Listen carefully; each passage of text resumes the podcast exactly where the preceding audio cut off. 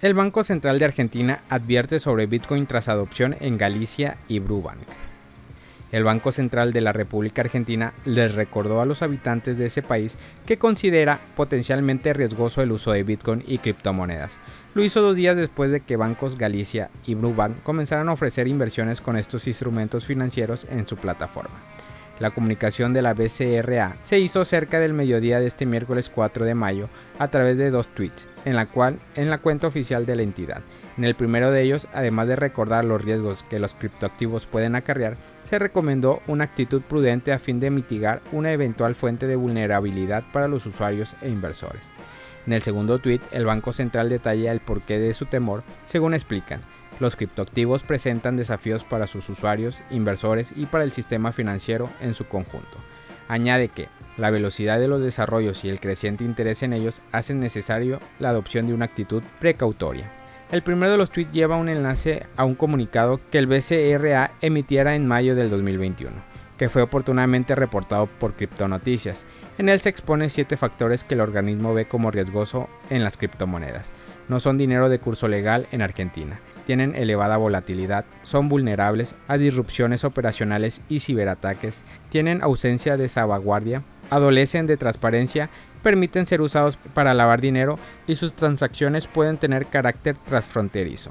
En los mensajes del Banco Central de Argentina no hay ninguna referencia a la incorporación de inversiones con Bitcoin en Banco Galicia y Brubank. De todos modos, resulta llamativo que el mensaje se publique a tan solo dos días que los mencionados bancos privados lanzaran su nuevo servicio con criptomonedas. La startup mexicana YoCrypto recaudó 4 millones, lanzará tarjetas con recompensas en Bitcoin.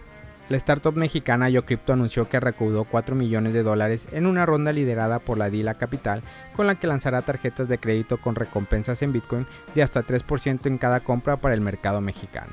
La plataforma mexicana lo anunció en sus redes sociales. Estamos muy emocionados de anunciar nuestra ronda liderada por arroba Dila Capital. Somos la primera plataforma digital de Latinoamérica que ofrece una tarjeta de crédito con Bitcoin de hasta 3% en cada compra.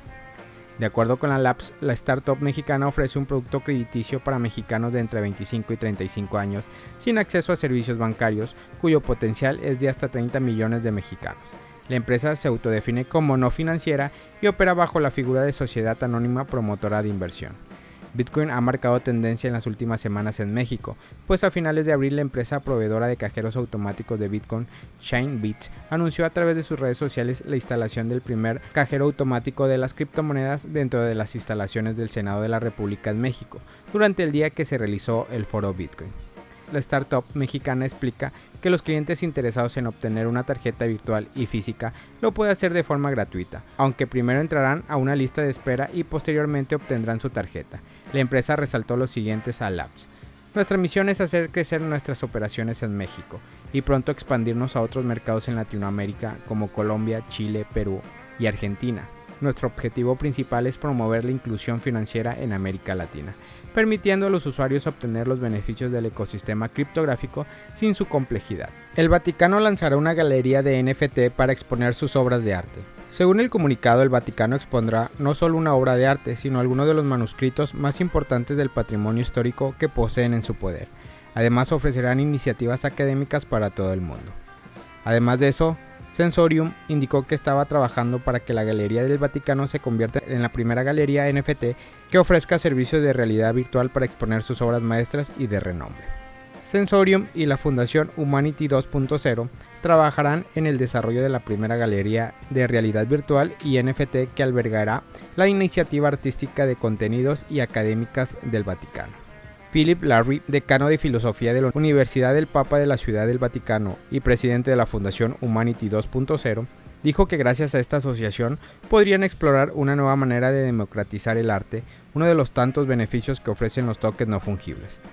Estamos deseando trabajar con Sensorium para explorar formas de democratizar el arte, haciéndolo más accesible a personas de todo el mundo independientemente de sus limitaciones y socioeconómicas y geográficas.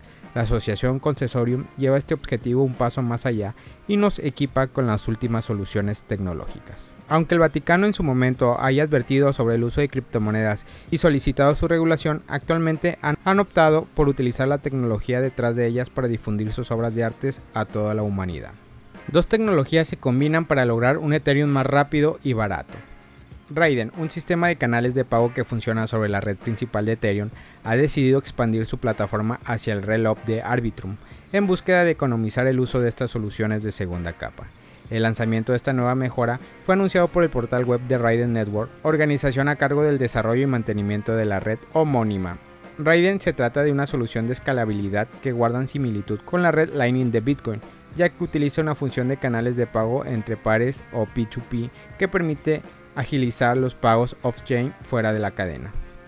Debido a la naturaleza del protocolo, abrir canales de pago en Raiden requiere pagar un coste de apertura en Ether, la criptomoneda nativa de Ethereum. Eso limita las posibilidades de su uso debido a las elevadas comisiones que se pagan en la red principal. Según afirma el comunicado de lanzamiento, Raiden busca en Arbitrum solventar ese problema. En comparativa, actualmente en la red principal de Ethereum, la comisión ronda entre los 5 dólares, mientras que en Arbitrum son de 0,6 dólares según el portal L2FES. El equipo de desarrollo ha comunicado que la función de Raiden en Arbitrum está disponible para el cliente ligero de la plataforma Raiden Light Client, el cual se puede descargar desde la web. Para el caso de los nodos completos de Raiden, Raiden Wizard, la función en Arbitrum aún no se encuentra activa. Familia Criptomonedas al Día BTC. Gracias por escuchar mi podcast. Recuerda que nos puedes encontrar en YouTube, en Facebook, Instagram, TikTok como Criptomonedas al Día BTC. Sígueme en mis redes sociales y no te pierdas todo sobre el mundo cripto.